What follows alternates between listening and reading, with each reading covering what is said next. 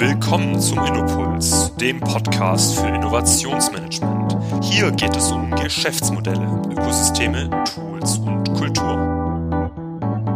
Hallo liebe Hörer, willkommen zum Innopuls Podcast. Mein Name ist Martin Almendinger von der OMM Solutions GmbH. Wir befähigen den Mittelstand für die digitale Automatisierung und Innovation. In der heutigen Folge wollen wir über das Thema Innovationsfähigkeiten speziell mit dem Fokus auf Intrapreneurship sprechen. Dabei darf ich heute Franz Klager, Innovationsmanager und Programmleiter des Adastra Intrapreneurship Programms des Strabag Konzerns im Podcast begrüßen. Hallo Franz. Hallo, freue mich sehr. Mich freut es besonders, dass ich dich heute gewinnen konnte.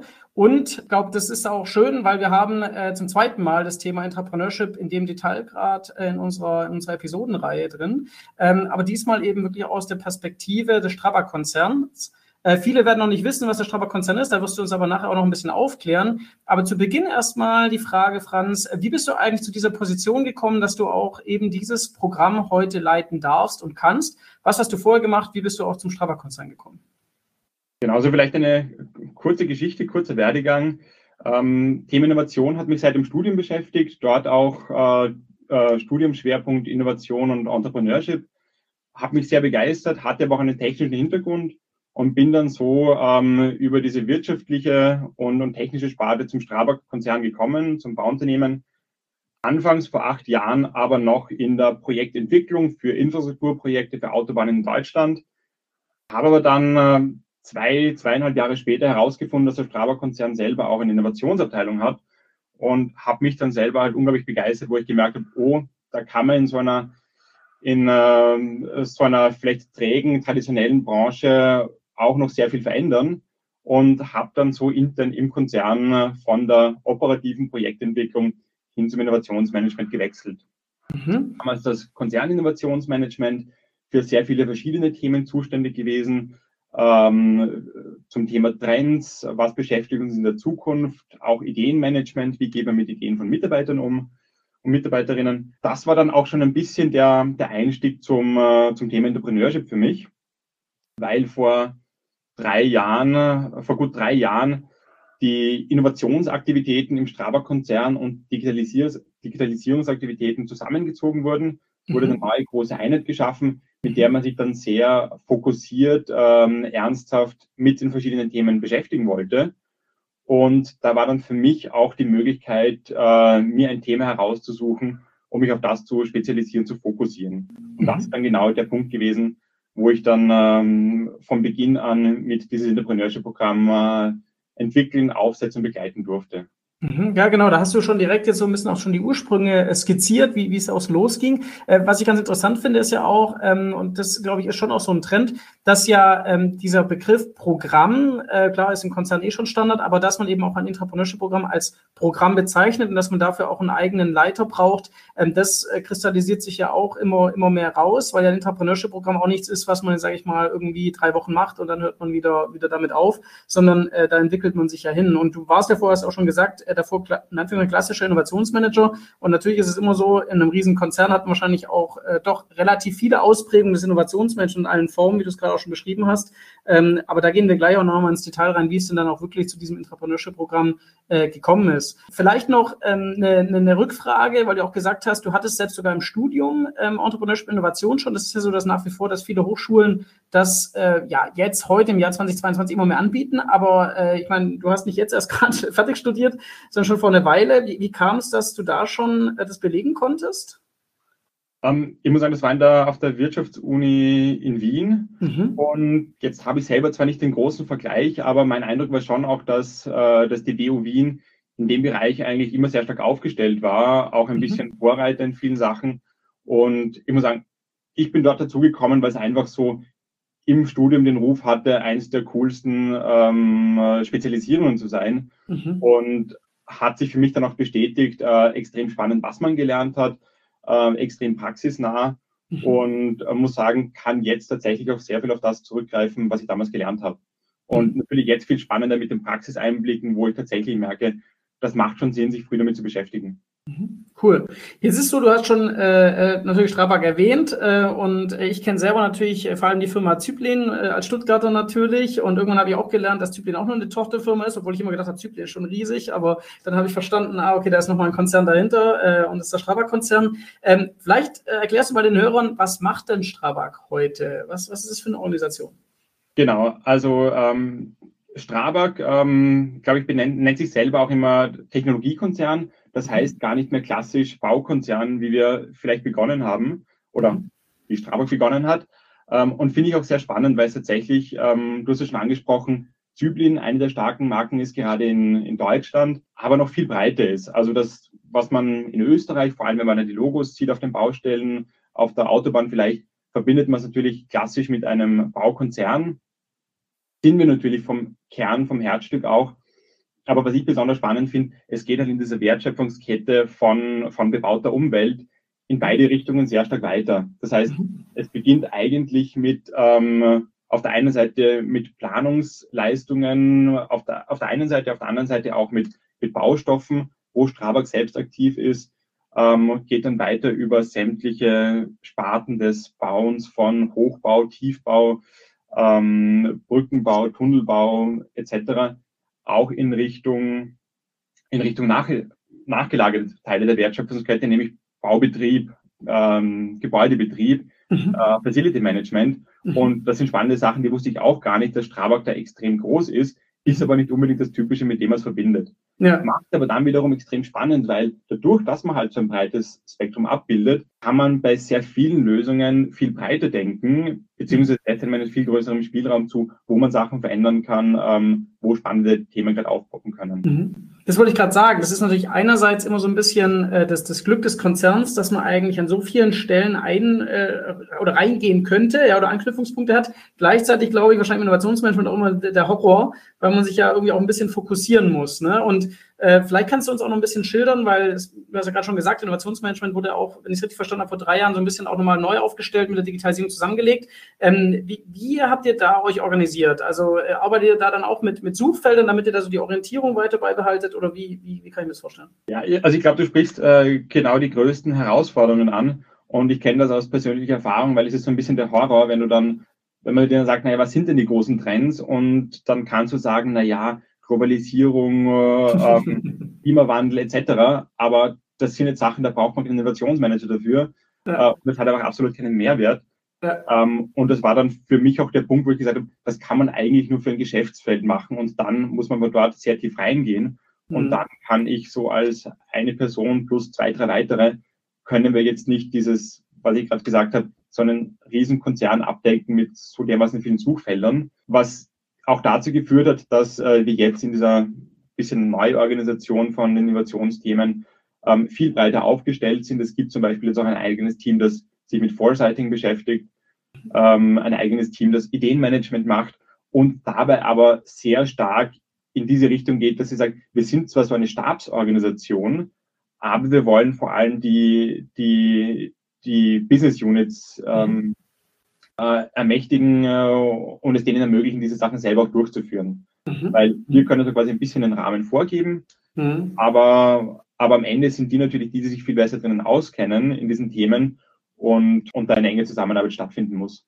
Mhm. Du sprichst jetzt eigentlich wahrscheinlich schon so ein bisschen die Grundvoraussetzungen an, die natürlich auch für ein Entrepreneurship-Programm erstmal auch, auch wichtig sind. Und ich glaube, früher hat man oft gedacht, so ein Ideenmanagement stellt man sich so vor, äh, man hat natürlich irgendwie Ideen, die werden zusammengetragen, die werden dann irgendwie sortiert, priorisiert, bewertet und alles. Und dann am Ende hat man aber immer noch einfach nur Ideen, die irgendwie strukturiert sind, aber sie leben ja nicht. Ne? Und ähm, da kommen wir, glaube ich, schon so direkt mal ein bisschen auch zu dem Thema Intrapreneurship, ähm, weil ich davon ausgehe, Ideen werdet ihr viele haben äh, und auch viele Menschen bei Strabag äh, werden, äh, werden viele Ideen haben. Ähm, aber damit ist es ja noch nicht getan. Ähm, und jetzt ist es so, es, ihr habt sogar euer Intrapreneurship-Programm äh, selber gebrandet, Alastra. Vielleicht kannst du uns da mal äh, erstmal äh, aufklären, für was das steht und warum ihr überhaupt zu dem Punkt gekommen seid, dass ihr sagt, das macht eigentlich Sinn für euch. Genau, also vielleicht auch so ein bisschen, weil du es gut angesprochen hast, ähm, noch die Herausforderung von, von ich sage mal, Überbegriff Ideenmanagement. Mhm. Wenn man die Ideen Briefkasten hat, die Ideen sammeln, das Problem ist immer, ich habe dann auch bei mir im, äh, im Büro den Ordner gehabt oder ordnerweise Ideen, die eingereicht wurden irgendwo. Das Problem ist, dann hat man die Ideen, aber was macht man damit? Und ja. ich habe gesagt, das Problem ist nicht, die Ideen zu bekommen, sondern nachher einen sinnvollen Prozess zu gestalten, damit das die Idee, aus den Ideen noch mehr werden kann. Ja. Das war so, ein, so quasi eine Herausforderung, die wir halt auch gekannt, gekannt haben. Ich glaube, die kennt eh jeder. Mhm. Ähm, die auch so ein bisschen ähm, ähm immer mitgeschwungen ist bei der, bei der Überlegung, wie so ein Entrepreneurship-Programm aussehen muss. Der zweite Punkt aber, und ich glaube, so der eigentliche Anlass für das Entrepreneurship-Programm war, dass man ähm, sich vor drei Jahren im Konzern auch überlegt hat, man möchte mehr mit Startups arbeiten. Da draußen gibt es unglaublich viele tolle Lösungen.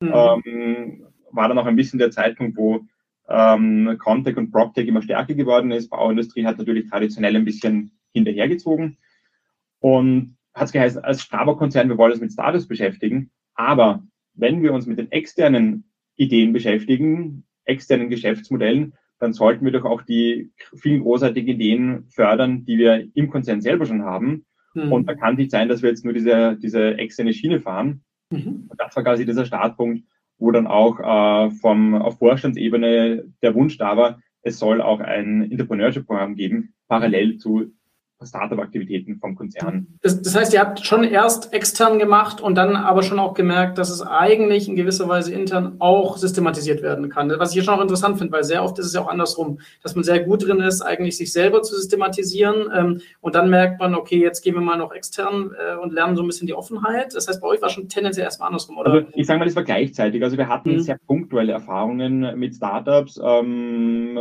ich glaube, wie, wie das üblich ist bei sehr frühen Erfahrungen, wo man dann auch sehr viele Sachen herausfindet, die nicht so gut gelaufen sind, die man anders machen sollte. Und wo dann auch dieser Punkt war, okay, wir wollen jetzt Zusammenarbeit mit Startups systematisieren, aber gleichzeitig damit auch den, den, die internen, den internen Blick auch ausbauen und fördern. Mhm. Also es war tatsächlich so etwas Gleichzeitiges. Mhm. Mhm. Und ähm, genau, und das war natürlich ein unglaublich guter, eine unglaublich gute Basis dafür, dass man ein Entrepreneurship-Programm aufsetzen kann. Also ich meine, dieser, dieses Vorstandsbacking, äh, was wir genutzt haben und gesagt haben, wir wollen da jetzt nicht klein irgendwas beginnen, sondern wenn wir das machen, dann wollen wir das ernsthaft betreiben. Und dann komme ich jetzt genau zu diesem Punkt, den du genannt hast. Wir haben, gesagt, dafür brauchen wir auch eine Marke. Also wenn mhm. wir jetzt intern unseren Mitarbeiterinnen und Mitarbeitern, Kolleginnen und Kollegen sagen wollen, reicht doch eure Geschäftsideen ein, wir wollen die umsetzen mit mhm. euch, dann braucht das auch Glaubwürdigkeit auch nach, nach in den Konzern hinein.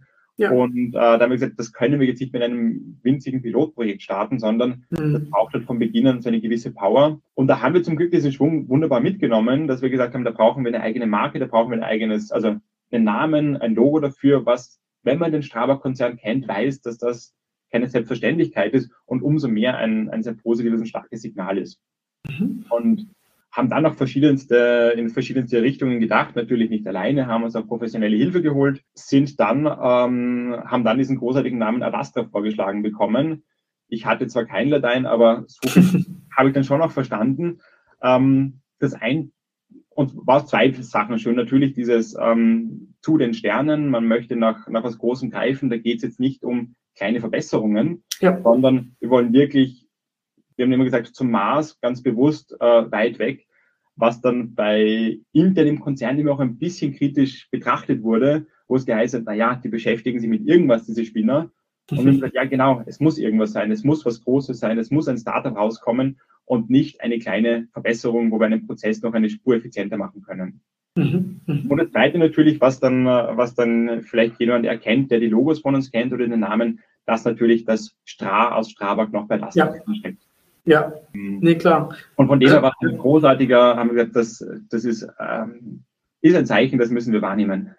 Sehr gut, ne? aber das finde ich, man, man, spricht ja auch immer, glaube ich, in der, in der Startup-Welt dann von, von Moonshots. Ne? Also ich glaube, Venture Capitalists sprechen vor allem von Moonshots und äh, natürlich auch äh, Google X und so weiter äh, benutzt, glaube ich, den Begriff tatsächlich viel. Aber dann, dann habe ich natürlich auch als Nicht-Lateiner auch dann verstanden, wo das, wo das herkommt und äh, auch der Bezug dann zu Staub wird natürlich dann jetzt auch sowieso klar. Ja?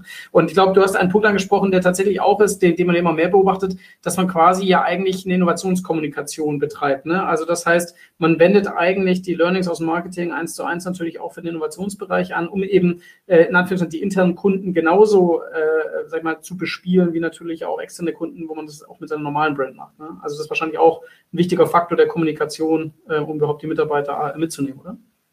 Absolut. Also ich glaube, das war sogar ähm, oder ist nach wie vor einer der, der größten Punkte.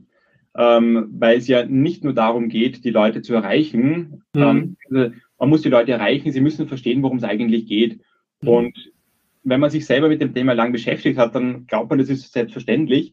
Aber wenn dann jemand noch nie davon gehört hat, dann ist dem nicht klar, aha, was ist jetzt ein Entrepreneurship-Programm? Mhm. Ähm, ist das was anderes als der Ideenbriefkasten? Was bedeutet das genau? Mhm. Ähm, plus, wir haben eine unglaubliche Breite. Wir wollen jetzt natürlich möglichst viele Leute erreichen, weil wir wollen ja die erreichen, die schon eine Idee haben. Mhm. Und ähm, deswegen müssen wir natürlich möglichst breit, möglichst groß kommunizieren, auf der einen Seite. Und die andere Seite, die mindestens genauso wichtig ist, ist, ähm, ähm, ich sage mal, das, das Stakeholder-Management intern, dass natürlich auch das Management, die Führungskräfte dafür bereit sind, weil am Ende geht es ja darum, bei so einem Programm, dass dann eigene Mitarbeiterinnen und Mitarbeiter daran teilnehmen, aus mhm. dem Tagesgeschäft rausfallen. Mhm. Und so aus, aus Konzernsicht kann man das leicht verkraften. Aber wenn dann ein Team aus drei Leuten besteht und eine Person fällt weg, dann ist das, ist das sehr hart und es ist meistens gerade die Person, die, die am motiviertesten, am engagiertesten am besten ist, ähm, die dann mhm. plötzlich anderes machen soll. Das war einfach ein, ein Riesenpunkt, wo wir nachher merken, merken, da müssen wir extrem nah dran sein. Ähm, das ist absolut eines der größten Erfolgskriterien. Mhm. Du, du sprichst ja auch, du bist gerade schon mittendrin in der, sag mal, in der Architektur des Programms selber. Vielleicht, was ich auch bei euch ganz spannend finde, ihr seid jetzt im zweiten Batch, ne? Ähm, und ihr habt ja schon einen Batch hinter euch. Ähm, und dadurch ist es natürlich im Verhältnis äh, immer noch relativ frisch. Und was, glaube ich, ganz spannend, gerade bei euch, weil ihr eben auch noch mittendrin seid, vielleicht kannst du uns auch noch mal ein bisschen erzählen, wie war das denn ganz am Anfang, als du wirklich bei Null angefangen hast? Ich weiß nicht, ob du dich an den Tag noch erinnerst, aber äh, als ihr quasi die Entscheidung getroffen habt, dass ihr das machen werdet. Kannst du da sagen, was, was ist durch den Kopf gegangen? Wie bist du da vorgegangen? Ähm, was war wirklich zu Beginn, als es noch gar nicht gelebt hat, das Programm? Also wahrscheinlich fängt man ja erstmal an, ein bisschen im Konzern natürlich auch viel erstmal äh, in Konzepten zu denken und das irgendwie auf Folien zu, zu hacken. Ähm, aber wie, wie seid ihr da vorgegangen, als es klar war, dass ihr was machen müsst, sag ich mal, für die internen Mitarbeiter? Also wir haben tatsächlich, ähm, ich habe jetzt selber kurz nachdenken müssen und gut, dass du die Frage so lange gestellt hast.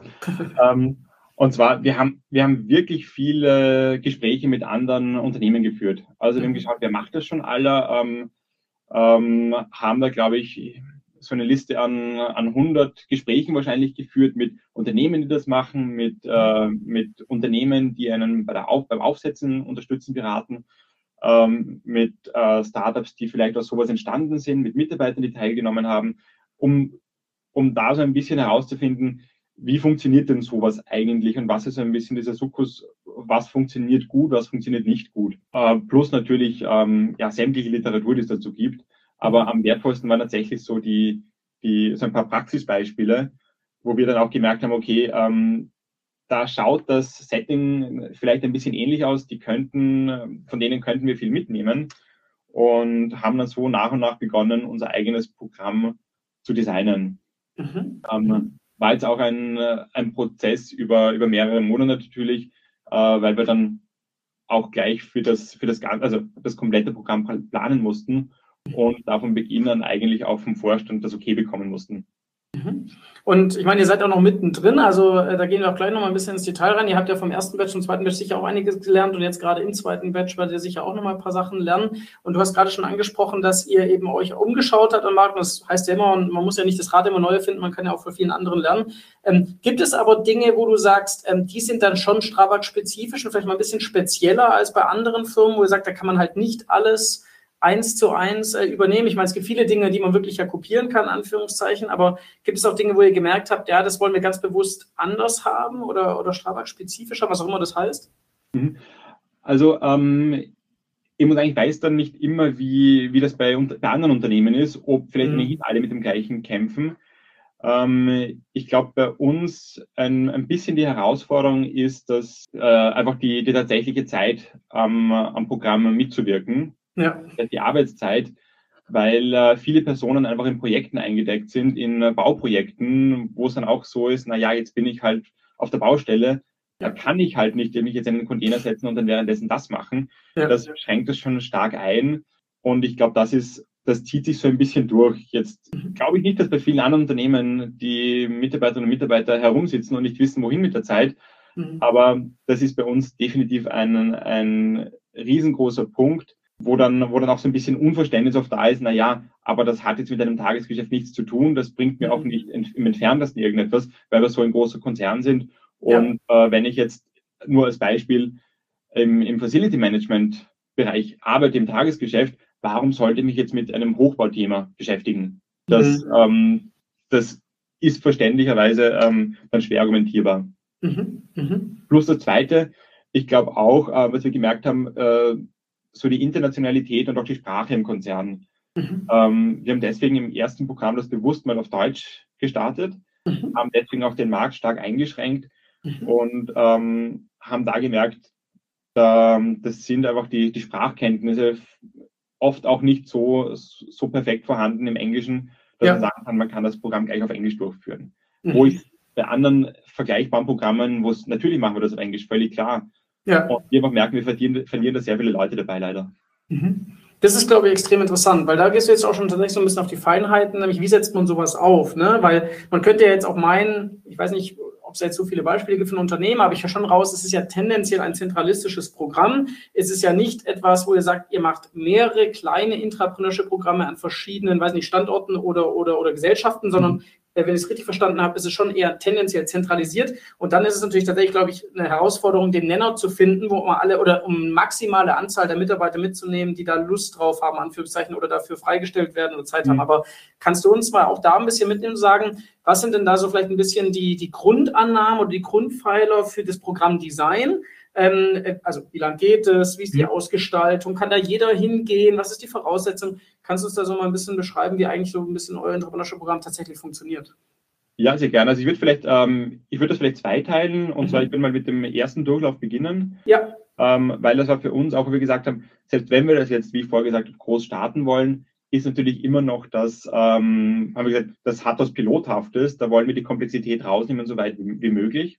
Ja. Und haben deswegen auch gesagt, wir werden das auf Deutsch starten, weil mhm. Strabag ist traditionell Österreich, Deutschland, ähm, ähm, ist der wichtigste Markt und ähm, hat auch dort einen Großteil der Mitarbeiterinnen und Mitarbeiter und war für uns alle um einiges einfacher. Das heißt, das war so diese erste äh, Komplexitätsreduktion, die wir gemacht haben, plus deswegen auch nur in diesen beiden Ländern angeboten.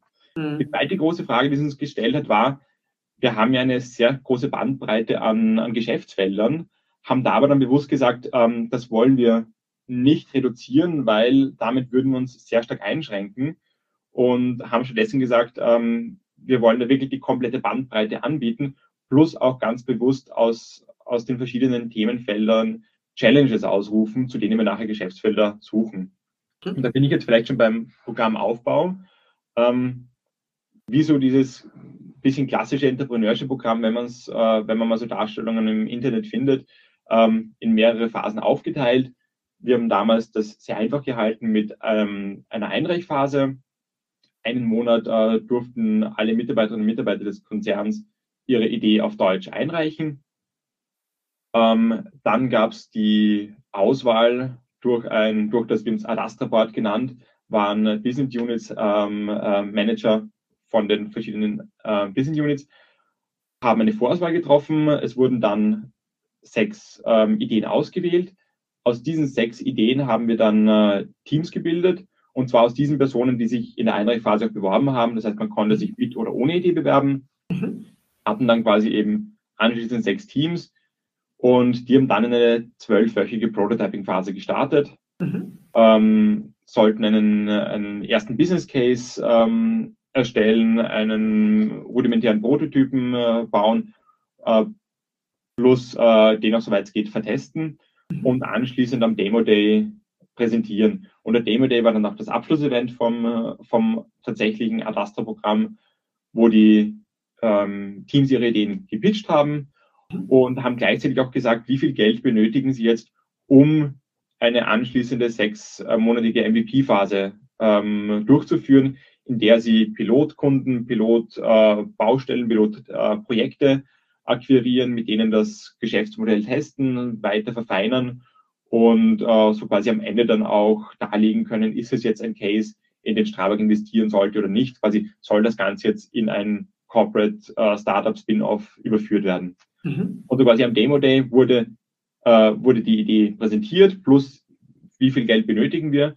Mhm. Und dann hat ähm, und dann hat die Jury, das waren eben besagte äh, Manager der Business Units, konnten dann mit ihrem eigenen, äh, mit ihrem eigenen Budget diese okay. Ideen finanzieren. Und je nachdem, ob jetzt eine Idee ausreichend finanziert wurde, wurde sie fortgeführt, wurde keine Finanzierung oder nicht genügend Finanzierung aufgestellt, ähm, haben die Teams eben an der Stelle auch nicht weitermachen können. Mhm, mhm. Wie, wie? Ja. Bitte, ja. Wie, wie, wie lange war dann die Dauer von Start der Einreichung bis eben zu dem Demo-Day? also wir haben äh, die Einreichung hat gestartet ähm, direkt nach den Weihnachtsferien letztes mhm. Jahr und äh, der Demo-Day war ähm, Anfang Juli. Okay, also ein ja, halbes Jahr dann schon. Genau. Ja, ja. Würdest du sagen, das ist auch was, eine Zeit, die, die absolut äh, machbar ist? Also für, sage ich mal, so die erste Stufe, äh, das ist vielleicht so die erste Frage. Und zweite Frage auch, ähm, du hast ja schön gesagt, ähm, man konnte Ideen einreichen, man konnte aber auch einfach, sage ich mal, ähm, sagen, ich habe Lust drauf, ich will da mitmachen. Wie ist denn da ungefähr dann so das Verhältnis gewesen? Ähm, also es gab, wir hatten insgesamt 140 Einreichungen, mhm. davon 100 äh, Einreichungen äh, mit einer Idee und 40 Einreichungen ohne Idee. Ah, okay. Wow. Ähm, mhm. Und vielleicht noch als, als kurze Ergänzung dazu, ich habe es vorhin schon angekündigt, wir haben Challenges ausgerufen, insgesamt mhm. fünf Challenges ähm, zu, zum Thema Ressourcenschonung, Umgang mit, äh, mit Bau, überschüssigen Baumaterialien, äh, Verpackungsmaterial auf Baustellen, Mhm. Ähm, welche neuen Geschäftsmodelle lassen sich aus Coworking, Co-Living äh, ähm, entdecken? Plus, was, was mich persönlich auch sehr gefreut hat, ähm, unserem äh, zukünftigen CEO Clemens Haselsteiner, dem war das auch wichtig, das Thema Social Business aufzunehmen mhm. und ähm, hat deswegen auch eine Challenge ausgerufen. Die muss jetzt auch nicht ähm, Strabag nah sein. Die einzige Voraussetzung, es soll ein Social Business sein. Mhm. Und anschließend konnte man sich auf diese fünf äh, Themenfälle bewerben. Vier davon, wie gesagt, waren, waren mit einer Nähe zum Kerngeschäft und eins ähm, tatsächlich völlig frei.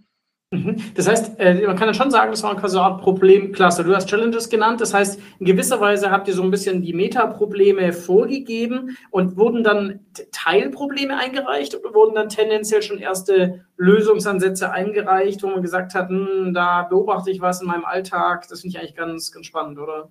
Ähm, genau, ähm, es wurden, äh, wir haben tatsächlich Ideen abgefragt ähm, und also Geschäftsideen.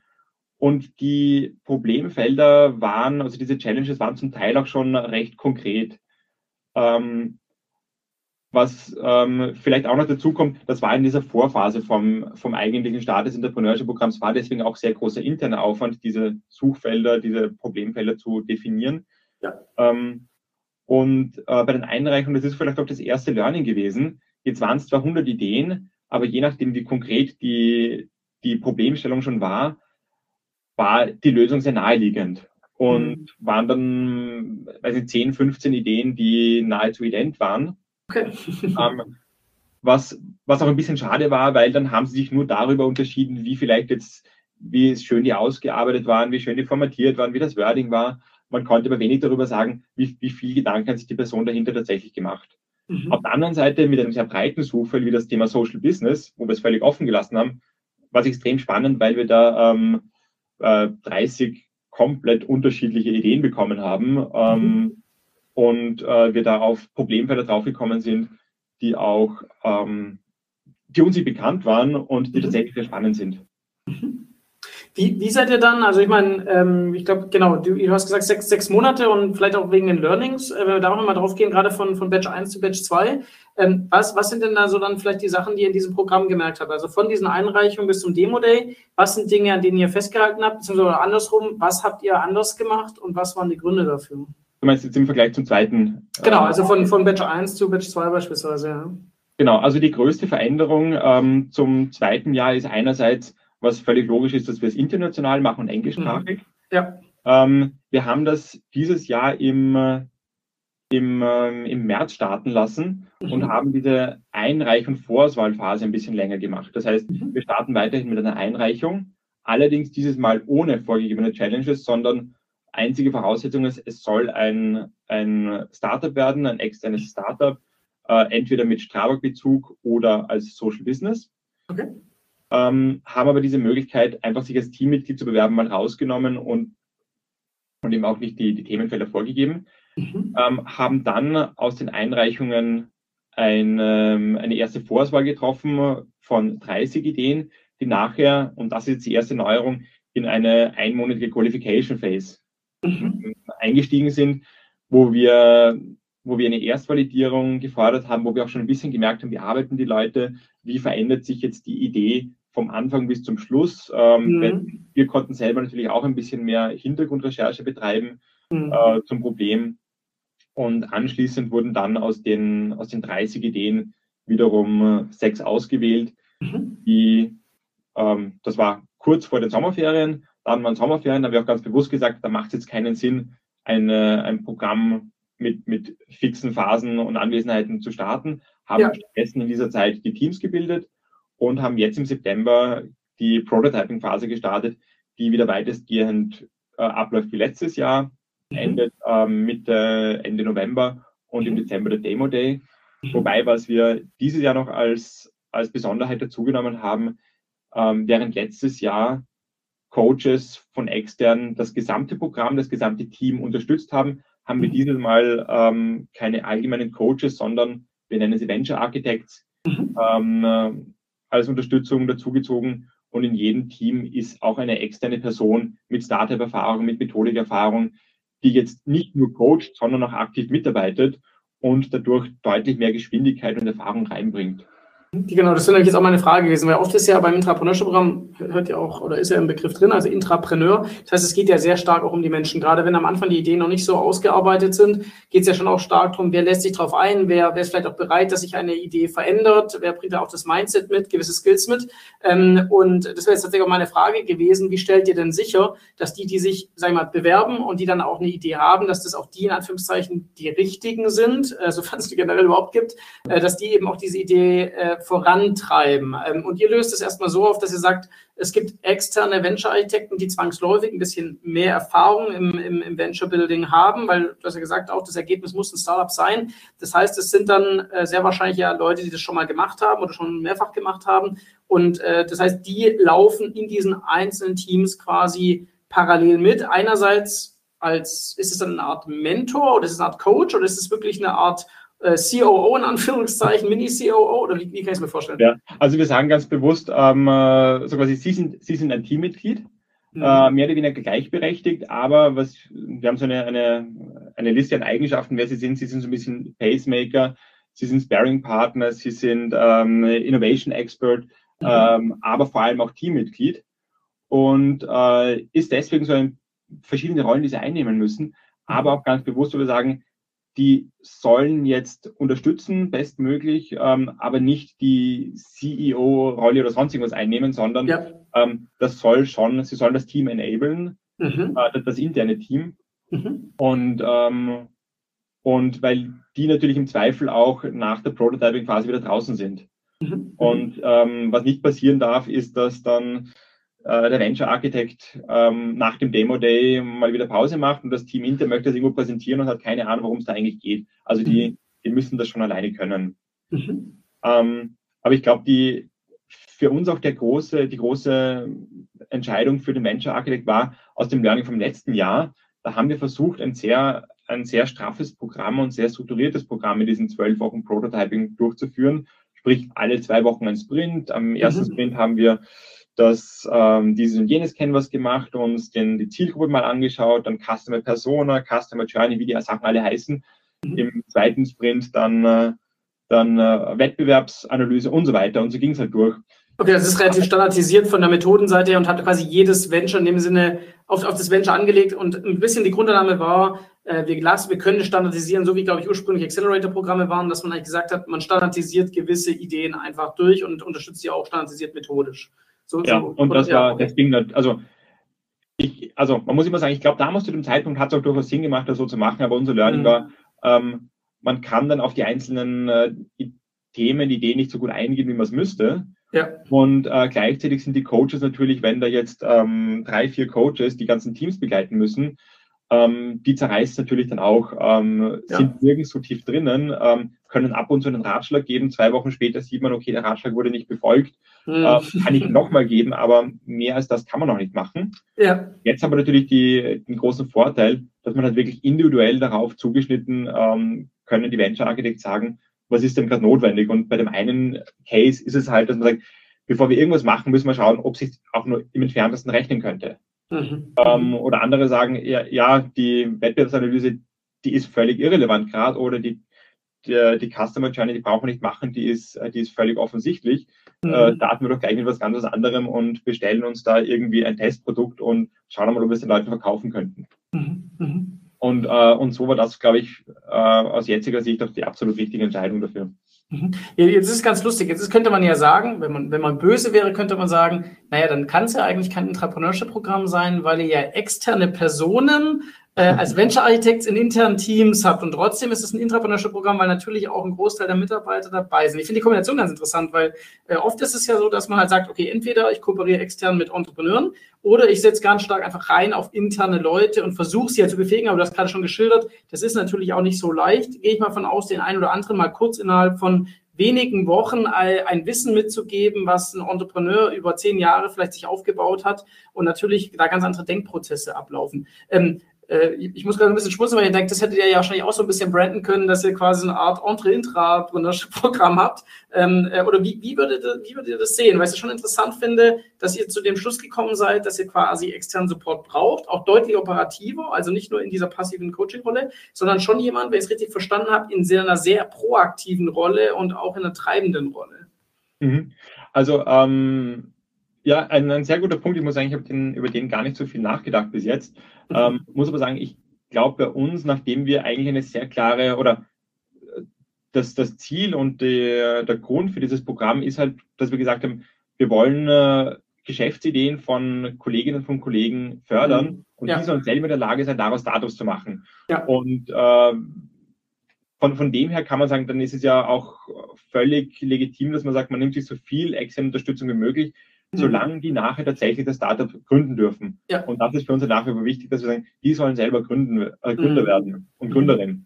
Ja. Ähm, und ja, ich, ich glaube, es, ähm, es braucht einfach diese Befähigung und ähm, wir hätten es auch anders machen können. Wir merken nur, es braucht halt viel, viel länger. Ja. Also, und, und ich glaube, genau das ist die Geschwindigkeit, wo wir am Ende auch gesagt haben, naja, es, es rentiert sich einfach, da mhm. jetzt äh, große externe Unterstützung zu bekommen.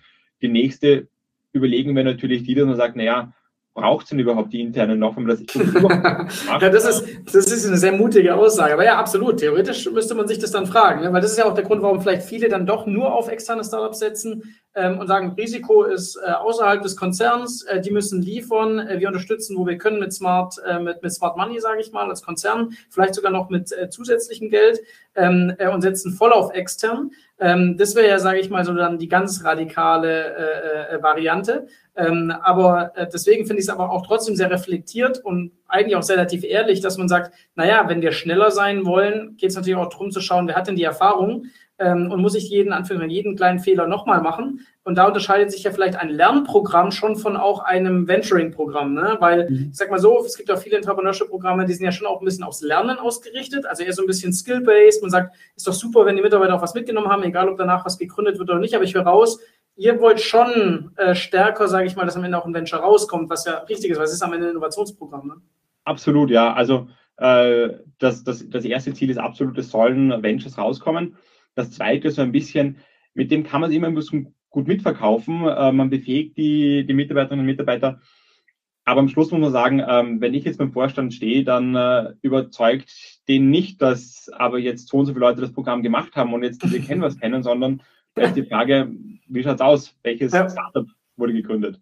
Ja, ja, ja. Aber vielleicht, äh, vielleicht auch ähm, dann äh, ganz kurzer Punkt dazu, weil ich es sehr interessant fand, weil aus dem ersten Programm gibt es zwei Leute, die jetzt auch beim zweiten dabei sind. Wieder okay. als Teammitglied. Waren mhm. damals in einem Team, das sich finanziert wurde, ähm, mhm. hat ihnen aber, was mich freut, anscheinend gut gefallen, mhm. sind jetzt wieder dabei. Mhm. Und da habe ich ähm, vorgestern mit einer Venture-Architektin gesprochen und die hat gemeint, ja, da ist ein Kollege dabei und bei dem merkt man wirklich, der kann das halt schon. Also man merkt mhm. einen signifikanten Unterschied, dass mhm. jemand diesen Ansatz schon kann. Der kann dann die Methoden, der ist auch viel schneller mit, ähm, äh, damit, wie validiere ich jetzt etwas. Mhm.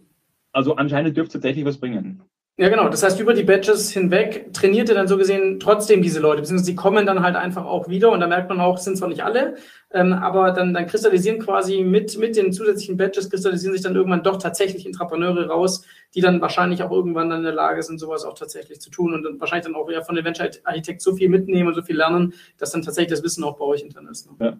Und vielleicht noch ein Punkt, weil du, äh, weil du auch angesprochen hast, naja, macht man das dann ganz extern und äh, oder und ich denke mal, die Frage ist so quasi, in welchem, in welchem Gleichgewicht, äh, Gleichgewicht ähm, hat man das dann mhm. interne äh, Entrepreneure und externe ähm, äh, Venture Architects. Und ich glaube, was man halt auf keinen Fall unterschätzen darf, ist, wie unglaublich wichtig und wertvoll ähm, das interne Netzwerk plus die, plus die Erfahrung ist. Mhm. Also ähm, da hat man vielleicht nicht das methodische Wissen äh, und die Erfahrung, wie man etwas angeht, aber gerade letztes Jahr hatten wir dann ein Projekt, wo es darum geht, naja, welche, welche Bauressourcen äh, bleiben denn auf Baustellen eigentlich übrig? Mhm. Schöne Statistiken, aber naja, irgendwann muss man halt tatsächlich in seinem Netzwerk herumfragen und wissen und auf Baustellen gehen dürfen und, und das alles begleiten dürfen, plus ganz genau wissen, wen ich auch frage. Und das ist wieder der Punkt, das könnten Externe wahrscheinlich auch machen, mhm. wahrscheinlich da um, um ein Vielfaches langsamer. Mhm. Mhm. Ja, okay, aber ich meine, es soll total ein, jetzt wo du es erklärst, äh, was dann auch die Stärke dieser Kombination ist, ne? Weil äh, das eine ist halt wirklich das äh, tiefe Domainwissen, was natürlich die Mitarbeiter im Strava-Konzern haben, logischerweise. Und das andere ist natürlich auch dann diese Venture-Erfahrung, was ja eigentlich auch eine eigene Kompetenz ist, nämlich zu wissen, wie baue ich denn möglichst schnell einen effizienten Venture auf, um zumindest so schnell oder so viel zu lernen in kurzer Zeit, um eine Entscheidung zu treffen, ob man weitermacht oder nicht. Ne? Also ich meine, das ist, äh, das ist dann eigentlich auch schon mit so the, the best of both worlds, kann man ja, kann man schon so sagen. Ja. Ähm, vielleicht dann auch noch die Frage, weil das war ja ein großes Learning. Gibt, ist es, würdest du sagen, das ist das Wesentliche, was irgendwie, also ich meine, du hast die Internationalisierung noch angesprochen, ähm, aber äh, gab es noch weitere Punkte von Batch 1 zu Batch 2, wo du sagst, äh, das habt ihr auch nochmal umgestellt oder das habt ihr noch ein bisschen verändert? Was, was wir eben stark umgestellt haben, ich habe das vorher ein bisschen angeschnitten, beim ersten Batch hatten wir Challenges, die ausgerufen waren und mhm. beim zweiten haben wir nur allgemein gesagt, äh, gibt es eine Geschäftsidee okay. und äh, wollte die einreichen. Und hat aus meiner Sicht zu einem sehr interessanten Ergebnis geführt, weil da war dann immer die Frage danach, na ja, jetzt ist das Ganze international und jeder darf einreichen, da müssten jetzt viel mehr Ideen gekommen sein. und wir, äh, eigentlich, wir hatten, wir hatten zehn Ideen weniger als letztes Jahr. Wir okay. hatten dieses Jahr, glaube ich, 90 Ideen, die eingereicht wurden. Letztes Jahr waren es 100. Ja. Ähm, dafür muss man aber sagen, zum einen gab es dieses Jahr lauter unterschiedliche Ideen. Während mhm. letztes Jahr natürlich dann wieder äh, 15 Ideen, die alle die gleiche Plattform vorgeschlagen haben, gab. Mhm. Gab es dieses Jahr ähm, 90 Ideen, die tatsächlich völlig unterschiedlich waren. Mhm. Und das Zweite, ähm, wir haben zum Teil auch einen viel höheren Reifegrad schon gehabt. Mhm. Während letztes Jahr das dann oft war, das sind Challenges ausgerufen. Äh, ich denke mir, okay, das ist spannend, da kann ich mir schnell was ausdenken und einreichen. War dieses Jahr diese Stütze nicht. Das heißt, es mhm. haben sich eigentlich nur Leute beworben, die natürlich entweder sich schnell was überlegt haben aber vielmehr natürlich die, die das jetzt schon länger mit sich rumgetragen haben und ähm, da schon drüber nachgedacht haben, das schon ein bisschen ausgereift war mhm. und ähm, selber auch nochmal eine höhere Motivation hatten, ähm, da mitzumachen. Mhm. War deswegen wirklich spannend, weil wir äh, auch jetzt im Programm eine Idee haben und die Person macht das schon seit Jahren selber mhm. ähm, und hat gesagt, naja, jetzt hätte sie die Möglichkeit mit Strabag das Ganze professionell zu machen und vielleicht tatsächlich ein Geschäftsmodell dahinter zu legen was mhm. sie bis jetzt einfach in ihrer Freizeit gemacht hat. Mhm. Cool. Äh, wenn wir, bevor wir jetzt ja mal noch mal ein bisschen in den Output gehen und mal schauen, okay, was ist denn da, oder auf welchem Weg seid ihr dabei wirklich bei den Ventures? Vielleicht, vielleicht noch eine Frage, wie ist es denn dann jetzt mit den Zeiten? Also du hast ja gesagt, eine große Herausforderung ist, dass die Mitarbeiter freigestellt werden dann für dieses Programm. Was, was habt ihr da für einen Schlüssel gefunden? Weil das eine ist ja, sage ich mal, die Auswahl auf Basis von Ideen, vielleicht auch ein mhm. bisschen auf, auf Profilen.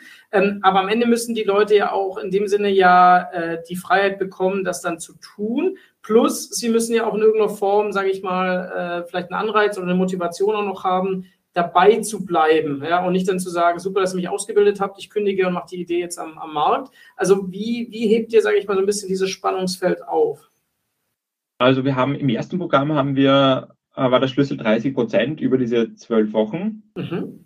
Ähm, war für uns die Erkenntnis zum einen, ähm, dass, glaube ich, gerade diese, diese vielen Sprints, diese Workshops viel Zeit gekostet haben, vor allem wenn wir sie dann noch ähm, on-site gemacht haben, wo dann alle reisen mussten und nochmal einen Tag davor mhm. danach verloren haben. Und diese 30 Prozent ähm, haben, also die Leute haben alle gesagt, es war viel zu wenig Zeit. Mhm. Äh, was aber vor allem auch das Problem war, dass sie halt das Tagesgeschäft nach wie vor hatten. Ja. Und äh, bei 30 Prozent, da kann man sich leicht vorstellen, naja, das machst du noch irgendwie on top und da redest du mit der Führungskraft und die sagt, ja, ja, da kannst du so mitmachen ähm, schau halt, dass das Tagesgeschäft nicht zusätzlich darunter leidet. ähm, war für uns dann auch die Erkenntnis, ähm, es wurde halt nicht wirklich geklärt von vielen Leuten oder mhm. man hat dann gemeint, das geht schon irgendwie. Und äh, haben wir deswegen auch für dieses Jahr gesagt, das sind diesmal 50 Prozent, weil 50 Prozent doch schon mal so klingt, okay, ähm, die Hälfte der Woche ist die Person jetzt nicht da und macht was anderes. Ja. Ähm, in dem Wissen, das sollten jetzt Entrepreneure nicht, nicht hören, dass sie wahrscheinlich eh nicht die ganzen 50 Prozent äh, machen werden, äh, weil Tagesgeschäft kommt immer rein. Mhm. Aber wenn sie die 30 Prozent schaffen, ähm, dann klappt das schon recht gut. Plus ja. auch mit, dem, mit der Unterstützung der Venture Architects auf das Wesentliche fokussieren. Das heißt, unwesentliche Sachen weglassen, wissen, ja. was ist wirklich relevant und diese Zeit, die man hat, besser nutzen. Aber mhm. deswegen, ich glaube, dieses Bewusstsein, dass die Leute wirklich weg sind, ähm, das kriegt man halt nur hin, indem man wirklich einen großen Teil der, der Zeit dafür explizit zur Verfügung stellen muss. Mhm. Was aber immer noch das Problem ist, ähm, dass dann Urlaube dazwischen kommen, Krankheit, äh, Krankheitsfälle, dann sind wieder die Feiertage da. Also man verliert leider extrem viel Zeit, ähm, ohne dass man das, ähm, ohne dass man irgendwas dagegen tun kann. Und was wir jetzt auch gemacht haben, ähm, auch, äh, auch mit jeder Führungskraft einzeln nochmal gesprochen, ähm, so quasi passt das, äh, wie kriegen die das hin? Äh, heißt natürlich nicht, dass es im, im Alltag tatsächlich so gut funktioniert, aber das ist genau dieses, was ich anfangs angesprochen habe, dieses Stakeholder-Management. Ja. Das nimmt extrem viel Zeit in Anspruch, ist aber unglaublich wichtig, weil ähm, mhm. wir merken genau dort, wo das nicht gut funktioniert hat, wo wir das nicht getan haben, dass, ähm, dass es dann Probleme mit der Führungskraft gibt, die stellt sehr viele kritische Fragen, die Person kann nicht teilnehmen, äh, muss sich um was anderes kümmern und ähm, das Projekt steht. Ja, aber das heißt, es ist jetzt nicht so, dass es jetzt ein automatischer Freifahrtschein ist. Also das heißt, es kann durchaus sein, dass eine Führungskraft ähm, äh, halt dann einen Mitarbeiter, der daran teilnehmen wird und auch eine Idee hat, dass der halt nicht die, auf die 30 Prozent kommt, sondern äh, das, das muss halt der Mitarbeiter dann in dem Sinne halt einfach selber managen oder halt mit dem Venture Architekten gemeinsam versuchen, einen Weg zu finden. Genau. Also in Ausnahmefällen haben wir gesagt, äh, okay, ähm, das ist verständlich, dass du gerade nicht mehr machen kannst, ähm, aber sonst äh, bei 99 Prozent ähm, passt zumindest diese mündliche Zusage auch mit den Führungskräften sehr gut.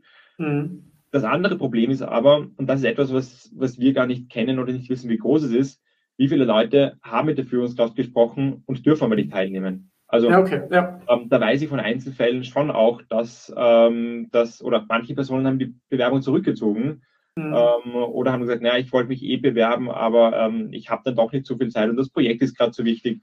Das heißt, diese Dunkelziffer kennen wir leider nicht, ähm, mhm. wie groß und wie, wie ernst die wirklich ist. Mhm, aber das heißt, das, das zeigt ja auch schön, wie wichtig das Stakeholder-Management ist. Obwohl, äh, obwohl C-Level gebackt ist, das ganze Programm, ne, wenn ich es richtig verstanden habe, trotzdem ist es so, dass es sein kann, dass die einzelne Führungskraft äh, möglicherweise ähm, dann eben eine Teilnahme verwehrt wird. Ja? Also ist das, genau. äh, Wir bekommen ja nicht mit. Also, ja, also, und C-Level bekommt auch nicht mit. Ja, ja, okay, aber es natürlich wäre das zum Beispiel auch ein Indikator, dass man vielleicht über den Zeitablauf eine höhere Akzeptanz schaffen könnte für die Programme, äh, um, um dann halt vielleicht auch festzustellen, dass zum Beispiel alle, die äh, teil, teilnehmen wollen, dass die auch möglicherweise auch alle tatsächlich teilnehmen können, oder? Das, also Genau, also wäre natürlich die Hoffnung ähm, plus ähm, vielleicht auch einfach ein bisschen mehr Vorlaufzeit zu schaffen. Also da sind wir auch laufend mhm. an, zu schauen, was unterstützt die Führungskräfte. Aber am Ende ist es natürlich hart. Also am Ende ist es auch so, ähm, die Entscheidung fällt am Demo-Day. Ja. Und bis zum Demo-Day kann ich der Führungskraft am besten Willen nicht sagen, ob die Person in, ob die Person weitermacht oder nicht. Ja, klar. das sind ja. leider so diese Unbekannten, mit denen muss man, muss man leben. Ja, ja. Jetzt, äh, Franz, schauen wir uns mal noch ein bisschen auf, auf den Output an. Also wir haben ja ganz viel jetzt über das Design gesprochen, über die Architektur des Programms, ich glaube grundsätzlich auch verstanden. Ähm, jetzt ist es, du hast ganz klar ein Ziel formuliert, du hast gesagt, da müssen, ich glaube, Wortlaut war du, da müssen Startups in irgendeiner Form auch rauskommen. Ja? Ähm, äh, und äh, vielleicht da auch mal äh, direkt die Frage, wie, wie schätzt du es momentan ein und wie löst ihr das dann auch, sage ich mal, rein rechtlich, das ist ja immer so ein Thema somit. Also manche lösen das ja so, dass man sagt, ja, man kann sich das vorstellen, dass dann Mitarbeiter den Konzern Anführungszeichen verlassen, äh, zum Beispiel Anteilseigner werden, aber dann auch auf die eigenen Füße gestellt werden, kriegen dann aber keinen Arbeitsvertrag mehr mit dem Strava-Konzern, sondern müssen dann halt einfach gucken, dass sie überleben, so wie es halt im Anführungszeichen echten Entrepreneurleben auch ist. Ähm, äh, wie, oder wie, wie sieht da dann, sag ich mal, der Prozess aus äh, Richtung, Richtung Venturing? Wenn ihr sagt, das sind wirklich tolle Ideen, das sind tolle Menschen, äh, was passiert zum Beispiel auch mit dem Venture-Architekten? Bitte? Mit dem Was passiert auch mit den Venture-Architekten? Genau, genau. Genau. Also wir haben, äh, wir haben gesagt, so äh, nach dem Demo-Day sind die Teams eigentlich äh, für sich selber verantwortlich. Das okay. heißt, sie dürfen dann selber auch entscheiden, ähm, mit wem wollen sie weitermachen. Sind sie zufrieden ja. mit dem Venture Architect? Wollen sie da, ähm, dass der sie weiter begleitet? Oder sagen sie, nein, wir wollen uns gerne mit einem anderen suchen. Wir mhm. geben eine klare Empfehlung mit, macht das nicht alleine. Ähm, ihr ja. braucht professionelle Unterstützung. Ja. Aber sie dürfen das selber entscheiden. Ja. Ähm, dann äh, starten die finanzierten Teams in die sechsmonatige MVP-Phase, mhm. ähm, validieren das äh, weiter, erstellen ein erstes Testprodukt und ganz am Ende steht dann die Entscheidung äh, durch Strabag, ähm, möchte sich Strabag beteiligen an dem Ganzen oder nicht. Ja. Ähm, das war vielleicht auch ein, ein ganz wichtiges Learning aus dem ersten Programm, muss ich sagen, ehrlicherweise, wir haben uns ein bisschen zu wenig mit dem, mit dem, was passiert danach alles beschäftigt. Mhm. War alles noch sehr, sehr abstrakt und weit weg und wir ja. hatten sehr viele akute Themen, um die wir uns kümmern müssten und äh, war dann etwas, äh, mit dem wir uns beschäftigen mussten, während wir gerade schon mittendrin waren, äh, ehrlicherweise. Da auch meine klare Empfehlung, das viel früher andenken. Mhm. Ähm, und wir haben deswegen auch erst mit der Erfahrung, wie es gerade läuft, diese Entscheidung getroffen, wo es geheißen hat, ja, das Startup wird ausgründen und zwar mhm. durch das Gründerteam, wer auch immer dort dabei sein möchte. Das ist dann deren Startup und Strabag beteiligt sich daran. Okay, ja. Ähm, und das Ganze aber nur unter der Bedingung, dass auch ein, ein zweiter externer Investor gefunden wird und Strabag spiegelt quasi dieses, dieses yes, okay. Und ähm, genau bedeutet, es ist tatsächlich auch, wie wir von Beginn an auch gesagt haben und uns wichtig war, es ist das Startup der, der, der Personen, die das gegründet haben. Und mhm. Strabag sieht das Ganze einfach als, als gute Möglichkeit einerseits für Investment, andererseits aber natürlich, wenn da Produkte rauskommen, die wir selber für unsere Baustellen, für, für unsere Projekte gut verwenden können. Also da haben wir selber einen großen Mehrwert und uns liegt sehr viel daran, dass das auch erfolgreich ist.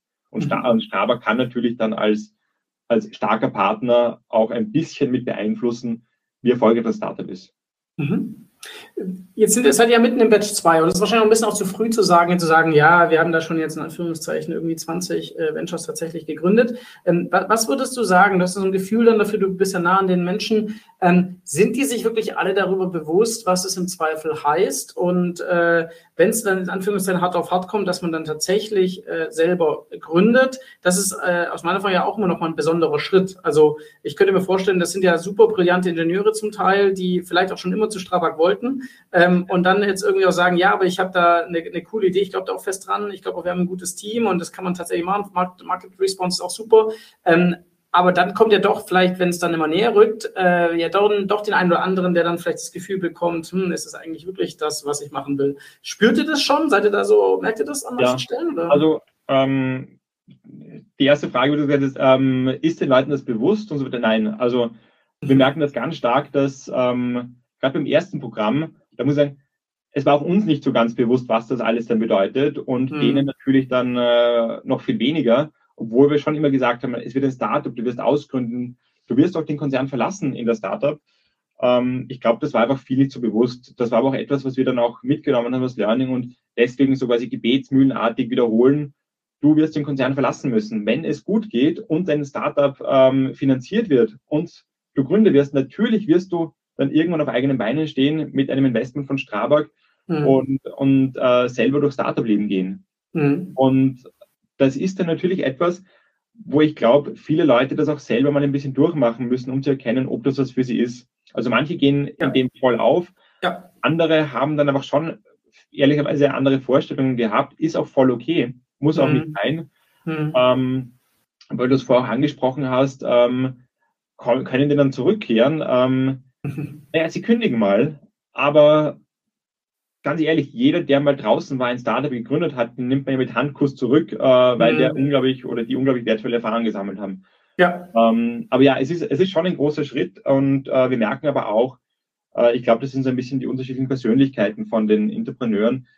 Äh, manchen ist das sehr bewusst, manche haben vielleicht auch schon mal ein Startup gegründet und sagen, ja, natürlich macht man das so und andere haben aber auch sehr viele Sorgen, sehr viele Ängste ähm, ähm, und, und Bedenken. Mhm. Und ähm, merken dann, okay, eigentlich ist es vielleicht auch eher das, das Konzernleben, das das Richtige für mich ist. Ja. Ja, spannend. Ich meine, klar, man, man findet es immer erst dann raus, wenn man es wirklich erlebt. Ne? Das ist ja auch immer bei Action-Based äh, Learning, sage ich mal, was ja eigentlich auch irgendwo Entrepreneurship dann ist, weil man ja schon in diesem Venturing-Prozess, sag mal, immer noch relativ soft im Vergleich zum harten Markt, aber natürlich trotzdem sehr bestimmt, ähm, wo man ja wirklich dann auch sehr viel über sich selber lernt. Ne? Das ist wahrscheinlich, was oft das Management, glaube ich, nicht wirklich versteht, dass einfach auch eine ganz andere Art des Lernens ist und des Tuns ist. Und äh, ich glaube, das ist auch eine eine Riesenhürde oder einen Riesenjob, den ihr da machen müsst, weil ihr ja dem Management auch immer erklären müsst, das ist jetzt nicht ein Knopf, den ich drücken kann und dann putzelt das Venture raus, sondern das mhm. sind ja am Ende individuelle Entscheidungen von, von Menschen, die vielleicht sogar tatsächlich nach Monaten merken, oh nee, äh, das, das ist doch nicht das, was ich möchte. Es ist vor allem unglaublich schwierig, dieses Umdenken. Also ich sage immer so, man, man sucht ja eigentlich für den Konzern Leute raus, die, die doch eine gewisse Art zu denken haben, die nicht mhm. zu unbequem sind. Und ähm, dann gibt es zu Recht extrem strenge Vorschriften, ähm, Governance-Themen im Konzern, die alle zu berücksichtigen sind. Ja. Und dann von heute auf morgen ist es plötzlich, äh, gilt das alles nicht mehr und du sollst dich an gar nichts mehr halten, sondern einfach drauf losmachen. Durch, äh, durchrennen, ja. ja. Und äh, ja, also manche Leute brauchen einfach ein bisschen ähm, aber merken dann, okay, wow, jetzt habe ich was gemacht und ist nichts passiert. Ähm, großartig, das kann ich ja nochmal machen. Ja. Der andere geht unglaublich leicht und manche fühlen sich aber in sowas dann auch nicht wohl. Aber das ist ja voll in Ordnung. Ja, ja, absolut. Nee, ich glaube, also ich meine, man hört auch raus, wie, wie, wie, reflektiert ihr das seht und dass ihr das auch alles mit einkalkuliert, dass das auch so ist. Und ähm, von daher, nee, nee, klar. Ähm, Franz, vielleicht, um, um, um Richtung Ende zu kommen, jetzt ist es so, ihr werdet ja auch sehr wahrscheinlich, denke ich mal, ein Batch 3 äh, irgendwann angehen. Ähm, würdest du jetzt schon wissen, ich gehe mal davon aus, weil du wirst es ja parallel auch alles spüren und merken, weißt du jetzt schon, was ihr auch beim Batch 3 vielleicht nochmal anders macht wie, wie beim Batch 2? Ähm, eine gute Frage. Ja, natürlich beschäftigen wir uns mit dem Gedanken, wie schaut ein, ein dritter Durchgang aus. Ähm, da muss ich auch ganz ehrlich sagen, ähm, wir sind da noch ganz offen. Also mhm. wir machen uns schon viele Gedanken. Ich glaube, es hat auch sehr viel Sinn gemacht, dass wir wirklich letztes Jahr das nochmal abgewartet haben, was passiert auch danach, weil da mhm. sehr viele Learnings rauskommen. Und ich glaube, wenn wir jetzt während des Programms schon, schon Entscheidungen treffen, dann wären die wahrscheinlich ein bisschen voreilig. Ist aber für mich auch ähm, auch etwas, wo ich sage, ich, ich möchte ganz ergebnisoffen sein. Das heißt, das muss jetzt nicht ein dritter Durchgang sein, wo dann vielleicht noch eine Phase ein bisschen anders ausschaut. Es kann auch sein, dass wir sagen, wir haben es jetzt zweimal gemacht. Mhm. Wir haben jetzt eigentlich so ein bisschen das abgegrast, was es im Konzern gibt. Mhm. Jetzt, äh, jetzt denken wir das vielleicht ein bisschen in eine andere Richtung, wollen, mhm. so angesprochen hast, vielleicht noch ein bisschen stärker auf, ähm, auf externe Unterstützung setzen. Mhm. Ähm, ich glaube, dass, ähm, wie gesagt, wir sind sehr offen dafür ich hoffe natürlich und, und, gehe davon aus, dass es in irgendeiner Form weitergeht. Mhm. Ähm, aber wie das Programm tatsächlich ausschaut, das, das weiß ich leider tatsächlich noch nicht. Und vielleicht dann, oder ja, okay, also ich kann, nachvollziehen. Ich meine, es wäre jetzt auch, wenn du jetzt hier schon sagen würdest, dass das zweite Programm hier komplett falsch läuft, wäre das wahrscheinlich auch komisch. Nicht, dass ich glaube, dass es so ist, aber äh, nee, nee, gleich, ich verstehe auch, was, was du meinst. Ihr müsst ja auch erstmal, ich meine, wann, wann ist dann, wann ist dann quasi das Programm zu Ende? Um, am 1. Dezember ist Demo Day. 1. Dezember, okay, dann habt ihr auch noch ein bisschen, bisschen Zeit, dann auch äh, dementsprechend dann noch zu spüren und zu merken. Ja, okay. Ähm, was würdest du denn zum Beispiel jetzt in einer Situation ähm, anderen Unternehmen raten? Ähm, äh, was sind vielleicht dann auch tatsächlich noch Nebeneffekte, die auftreten, wo es sich wirklich lohnt, das zu machen? Das heißt, selbst wenn ihr jetzt die Entscheidung trefft, das war jetzt super mit den zwei Batches, aber wir machen keinen dritten, ähm, gibt es Dinge, die du gemerkt hast, wo du sagst, da haben wir auch Dinge angestoßen, die erst durch dieses Programm eigentlich äh, aufgekommen sind oder die so Nebeneffekte äh, gab, wo er sagt, allein dafür hat es sich schon gelohnt. Jetzt mal egal, ob jetzt die Venturing äh, oder die Ventures funktionieren oder nicht. Genau, also ich glaube, ähm, äh, ein paar Sachen, die sich sehr gelohnt haben. Zum einen, das ist halt nicht das Hauptargument, aber dieses Befähigungsthema. Also ich habe ähm, ich mit ein paar Leuten gesprochen, ähm, die dann mittlerweile Job gewechselt haben im Konzern auch und jetzt das machen in die Richtung oder auch sagen, sie können das jetzt perfekt anwenden. Sie nutzen mhm. dann doch irgendwie dieses, kennen was oder jenes. Oder ab und zu ist es auch ein bisschen eine andere Art zu denken, mehr dieses ähm, äh, User-Centric ähm, ja. äh, Thema. Äh, was natürlich gerade bei uns auch sehr relevant ist, wenn wir Sachen für die operativen Kolleginnen und Kollegen entwickeln. Ähm, das heißt, von dem her, der Aspekt ist sicher sehr wichtig. Eine andere Sache ist auch, ähm, es hat ein bisschen gezeigt, wie, wie, wie viel es bringt, wenn man tatsächlich mit einer Struktur, mit einem Programm Sachen einfach mal austestet und validiert. Da sind mhm. Sachen dabei, mit denen wir uns schon lange beschäftigt haben, wo wir immer gesagt haben, naja, das könnte doch eigentlich dann spannend sein. Es ist dann so alle paar Jahre wieder als neues Projekt gestartet worden. Äh, und jetzt hat man das einfach mal gemacht und ist draufgekommen, nein, das bringt nichts. Wir brauchen mhm. nicht anschauen. Erst wenn eins, zwei, drei ähm, sich geändert hat, diese Rahmenbedingungen, dann ist es plötzlich interessant und dann sollte man es machen.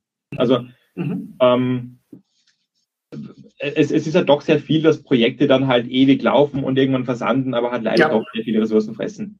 Mhm. Ähm, genau, und sonst, ähm, wie gesagt, ich glaube, das ist solche Sachen, Aktivitäten sind meistens der Ausgangspunkt für, es ist so ein Entwicklungsschritt. Man, man mhm. lernt den Konzern besser kennen, man lernt, was funktioniert, was nicht funktioniert und kann das langsam so ein bisschen fein abstimmen ja. und kommt dann irgendwann genau zu diesem Weg. Ähm, wir kreieren eigene Ventures, wir arbeiten mit anderen äh, Startups besser zusammen. Mhm. Und das ist einfach ein Prozess, den der ganze Konzern durchmachen muss.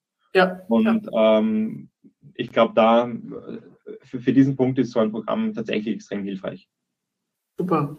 Franz, wir sind äh, zeitlich am Ende. Ähm, es war super spannend und ähm, auch nochmal herzlichen Dank da auch für deine Offenheit. Und du hast ja auch wirklich offen auch über die Herausforderungen gesprochen. Es ist ja oft so, dass für viele immer alles Hochglanz ist in Innovation. Wir alle wissen, dass es nicht so ist. Ähm, und man sieht auch schön, und das hast du heute auch, glaube ich, schön, schön dargestellt, wie ihr auch gelernt habt. Und das ist ja auch immer spannend. Wie kann ich denn Lernen beobachten? Wie kann ich denn anderen, die gerade lernen, auch davon lernen? Und ich glaube, das war heute äh, wirklich auch sehr detailreich, was du mitgebracht hast. Und äh, klar, für euren Demo-Day wünsche ich euch äh, alles Gute jetzt auch noch für die Endphasen dann. Ähm, und äh, bin sehr gespannt, äh, wie es weitergeht mit, mit eurem Programm. Und ich gehe mal davon aus, dass wir uns sicher auch dann nochmal hören. Und wenn es ein Batch 3 gibt, dann verspreche ich, dass wir sicher auch nochmal über deine Learning sprechen werden von, von zwei auf drei, wenn du Lust hast. Auf jeden Fall. Also vielen Dank, hat mir auch sehr Spaß gemacht und äh, mich freut es auch immer, ich habe schon gesagt, am Anfang habe ich sehr viel ähm, Wissen von anderen Unternehmen mitnehmen dürfen und ich hoffe, dass unsere Erfahrungen natürlich auch jemandem helfen und ähm, ja, habe mich sehr gefreut heute. Vielen Dank. Super. Dann alles Gute, Franz. Herzlichen Dank, dir eine gute Zeit. Bis ganz bald. Dankeschön. Ciao. Das war Innopuls, der Podcast für Innovationsmanagement. Hier geht es um Geschäftsmodelle, Ökosysteme, Tools